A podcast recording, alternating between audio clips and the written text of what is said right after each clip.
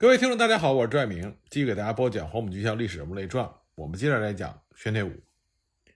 玄铁五在上海担任警察局长和警备司令期间，他所要应对的政治事件层出不穷。一九四七年三月，上海的学潮此起彼伏，连绵不绝。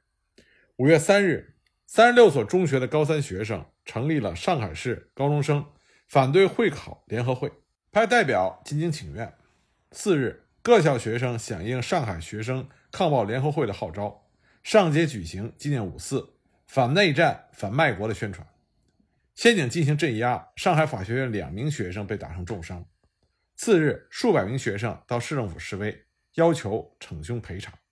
那么这次风波呢，在市长吴国桢、警备司令玄铁武还有警察局长于淑平的联手压制之下，暂时平息。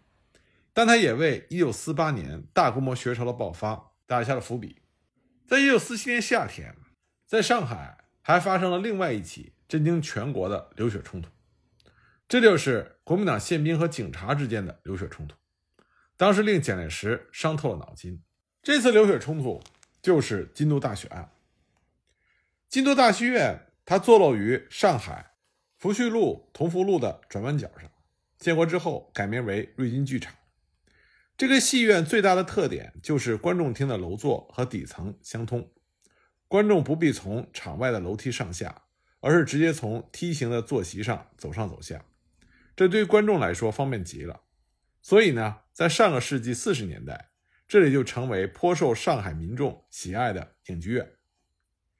一九四七年七月二十七日晚，夜幕降临，华灯初上，这个时候京都大戏院人头攒动，十分的热闹。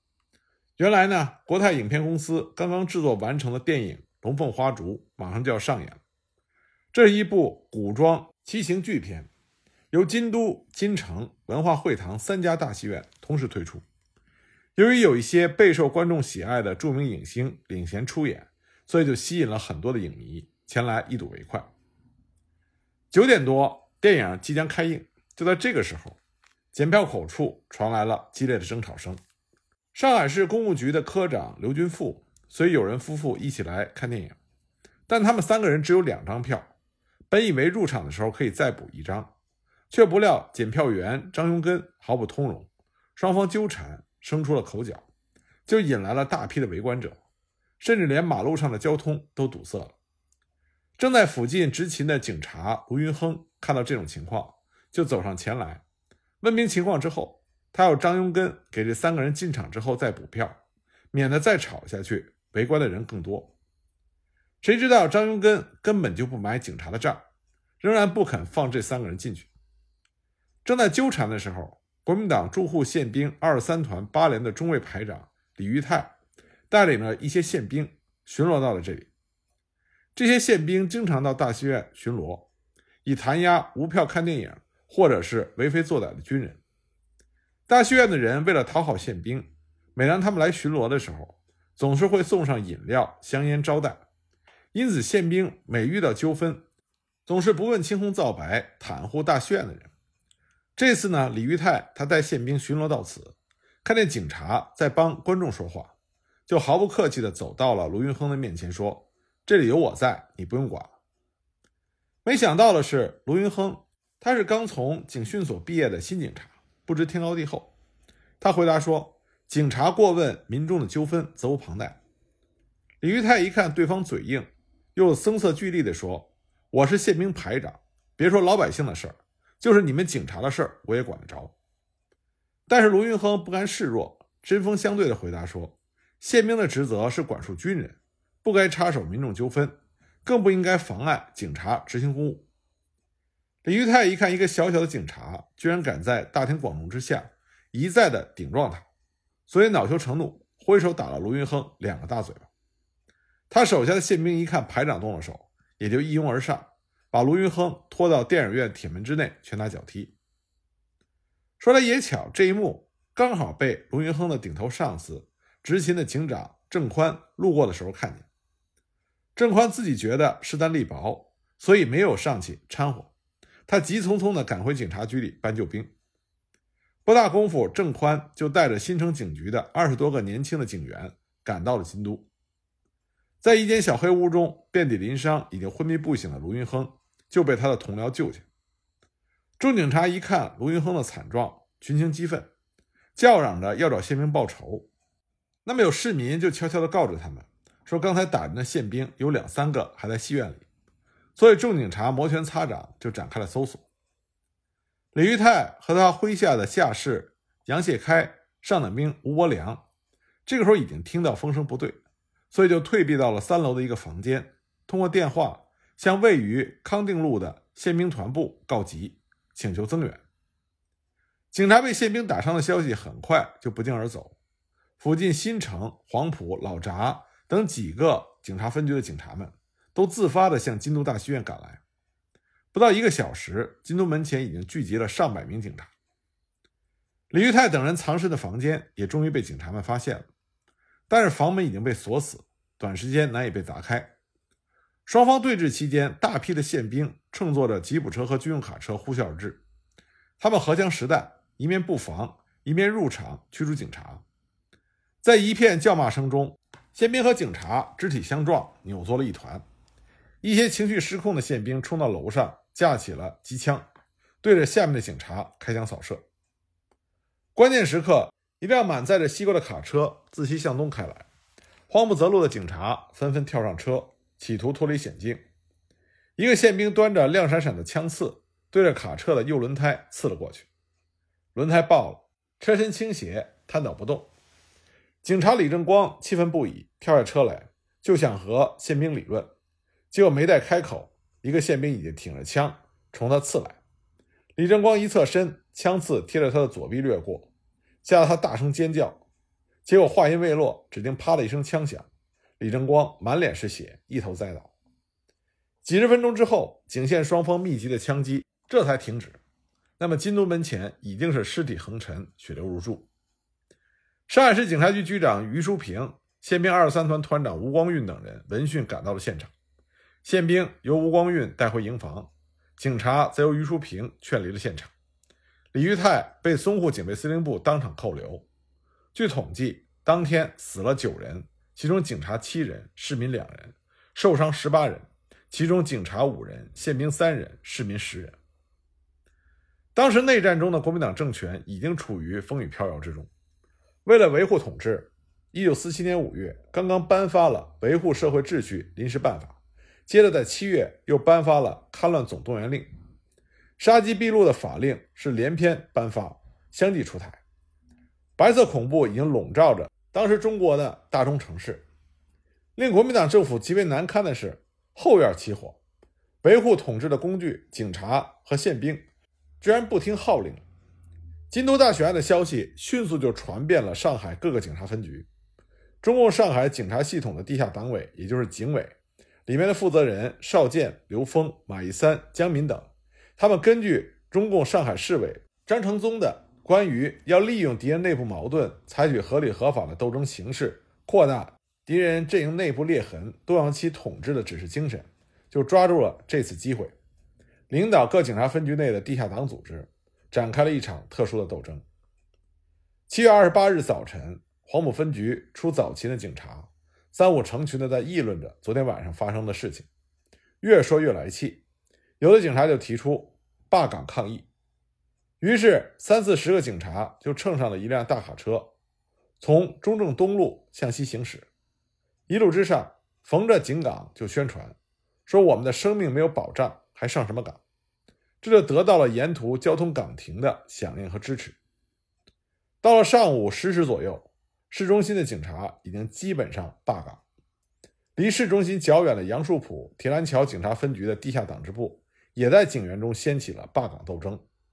全市警察大罢工的局面基本形成。全市警察罢岗，上海立即就陷入到前所未有的混乱局面之中。因为那个时候，全市的交通基本要靠交通警察来指挥，没有了警察指挥，交通事故频发。美国的吉普车撞倒了电线杆，冲进了民房和商铺；公共汽车冲上马路，私人轿车相互碰撞。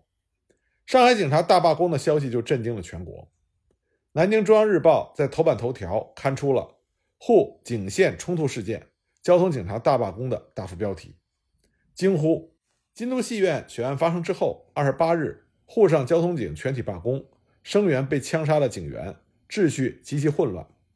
上海申报也以京都戏院外深夜大血案，警示市民死伤，肇事宪兵排长已遭扣押候审为题，详细报道了惨案的经过。一时之间，全国的舆论哗然。上海市政当局害怕局面一发不可收拾，由此引发工潮和学潮，会极大的动摇他统治，所以一面向蒋介石紧急汇报，一面软硬兼施，企图让局势缓和下来。在全市警察罢岗的当天上午，由各单位选派了代表，成立了上海市金都戏院警察惨案善后委员会，处理善后事宜。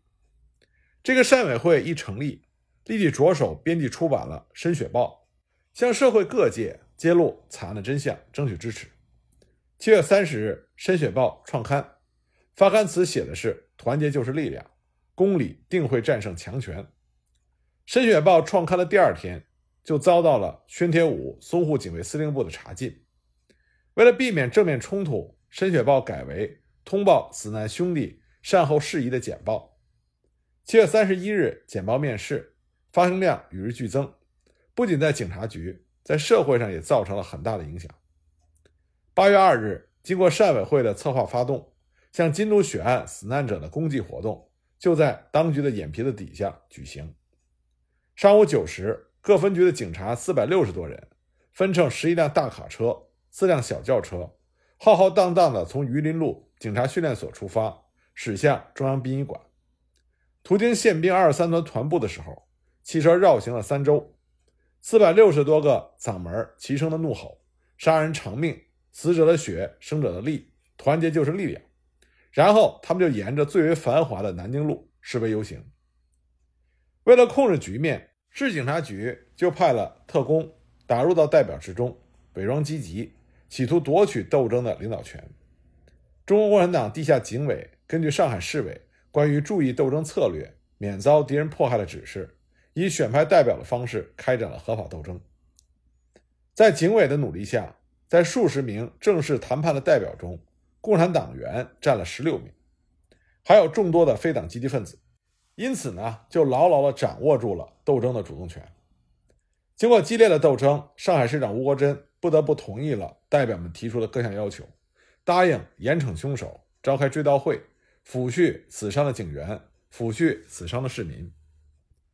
上海的这个警线冲突就直接威胁到了国民党的统治。蒋介石得到消息之后大为震怒，亲自打电话斥责了淞沪警卫司令徐天武，命令他必须立刻制止事态。蒋介石还给吴国桢发来了电报，电文上写着：“上海吴市长查京都戏院陷阱发生冲突，死伤多人一案，叶丁敕由有关机关从严查办，在此积极侦查审判期间。”无论任何方面，都应后依法解决。乃据报尚有少数警员意图扩大事态，仍有张贴标语、简报及发动请愿情事，殊属影响治安，混淆视听。特电希冀妥为制止为要。蒋中正。蒋介石亲自调遣内政部的警察总署专员王哲、宪兵司令部少将高参李成仁、国防部次长秦德纯等高官。都赶往上海，对事态进行调查处理。警察总署署长唐纵和宪兵司令张震的矛盾也开始激化。在一次会议上，唐纵遇到张震，就说：“你们宪兵打死了我们警察，是准备赔钱呢，还是赔人？”张震这个时候刚刚受到了蒋介石的责骂，正在为上海肇事的宪兵抵赖，说是警察先开的枪，宪兵有几个人被打伤。听见唐纵这样质问。怀疑是唐纵向蒋介石告了他的状，所以当时就气冲冲地指着唐纵的鼻子说：“你不要乱说，究竟谁先开的枪？你弄清楚没有？”后来经过旁人的劝说，两个人才气呼呼地走了。唐纵回到办公室，立刻叫人打电话到上海，催王哲赶快的查明究竟，据实上报。这还不算，生怕吃亏的唐纵，最后自己亲自去了一趟上海，搜集对警方有利的证据。四个月之后，国民党中央行政院、国防部对于京都大学案的处置出台，其中行政部分主要是对宪兵司令张震、淞沪警备司令宣天武、都予以记过处分。对于黄埔、老闸、新城警察分局的局长张仁佑、施思源、卓兴宝三个人，以处事失职为由予以革职。其中，对于卓兴宝，以事发时未予弹压，相反对部署有刺激性言辞为由，押送南京地方法院侦办。对于宪兵二三团的团长该营营长，以平素、教练无方各降一级，该团全部调离上海，前往南京整训。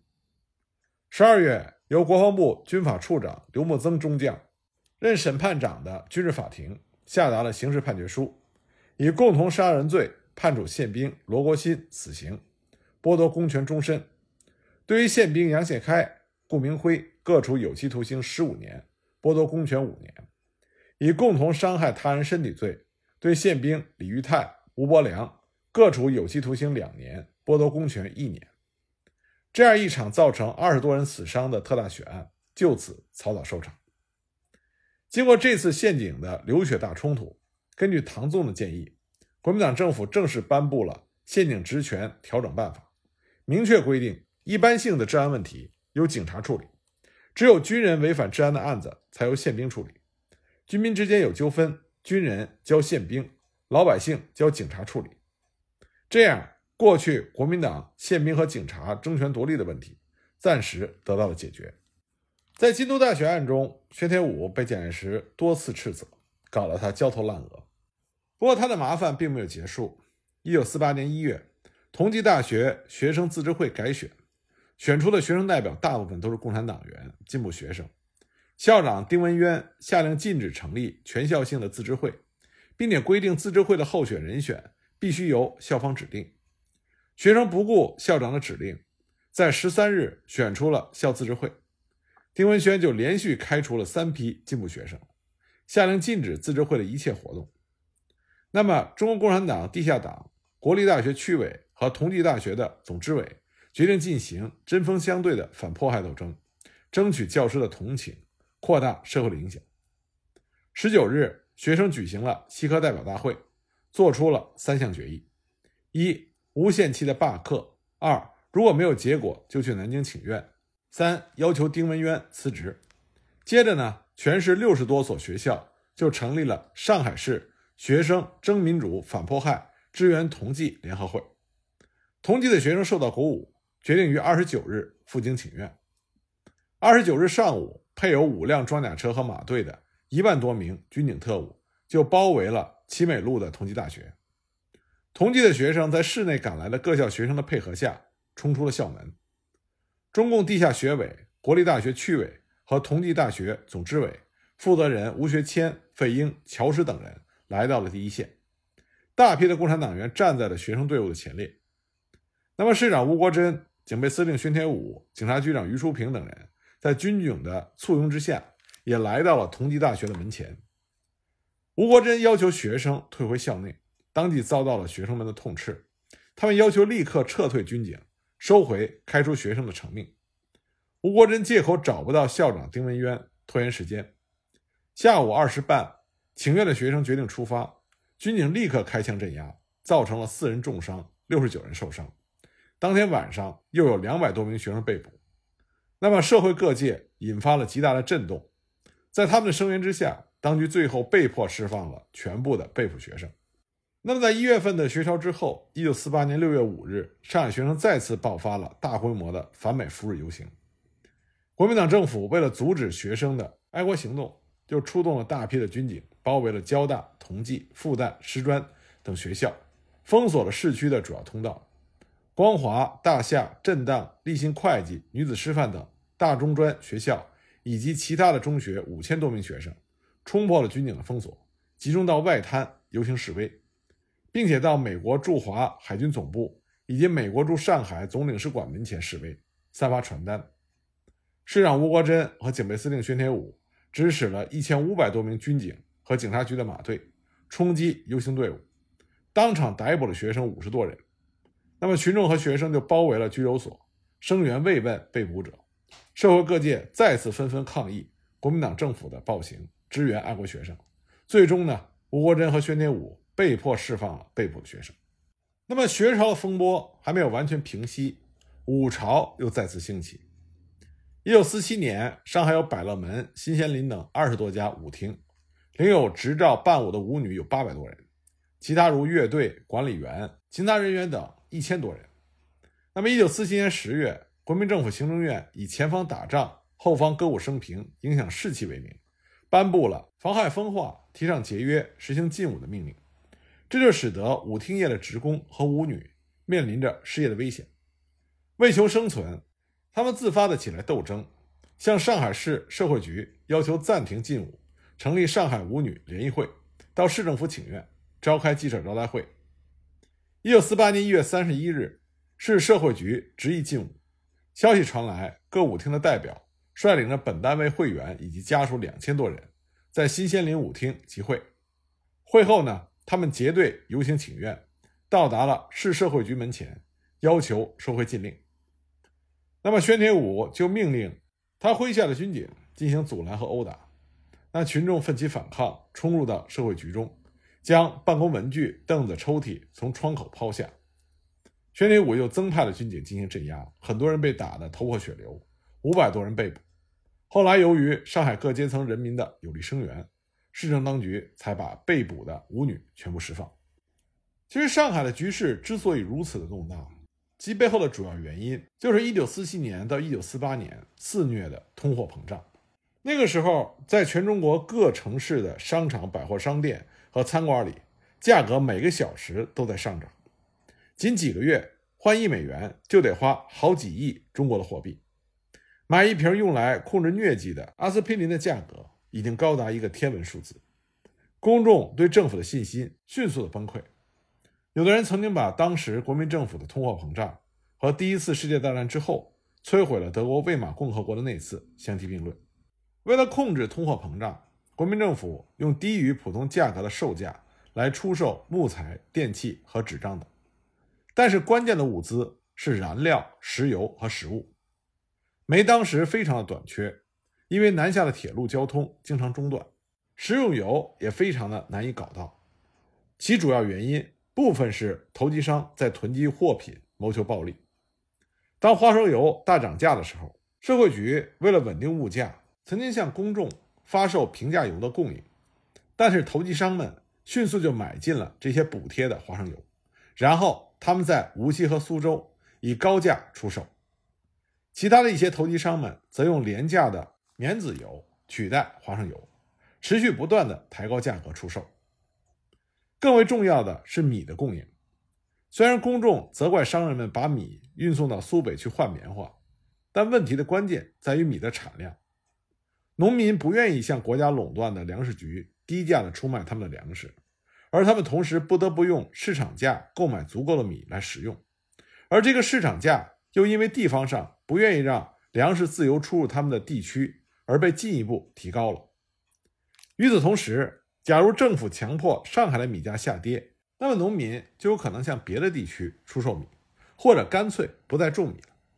虽然也有一些媒体，他们认识到了控制物价和农产品产量之间的矛盾，但他们更愿意接受警察局的观点，那就是投机商和黑市是日常用品物价上涨的主要原因。蒋介石在一九四七年四月一次访问上海的时候，对于上海肆虐的通货膨胀曾经大发脾气。他命令市长吴国桢立刻拿出一个方案来稳定物价、惩办腐败的官员。吴国桢立刻进行了物价控制，但他同时也宣布，市政府稳定物价的最佳办法是抓住从市场大批购进、囤积物资以操纵物价上扬的那些大老虎。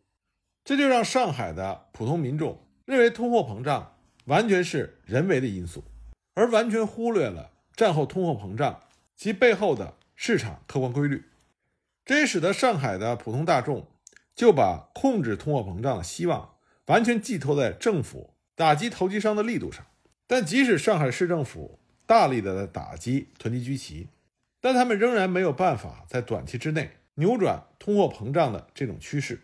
因此，在生活上受到极大负面影响的普通民众，自然就会想到官商勾结，产生对政府的极大的不满情绪。以及信心上的崩溃。关于这方面的具体情况，我们下一集再继续给大家讲解。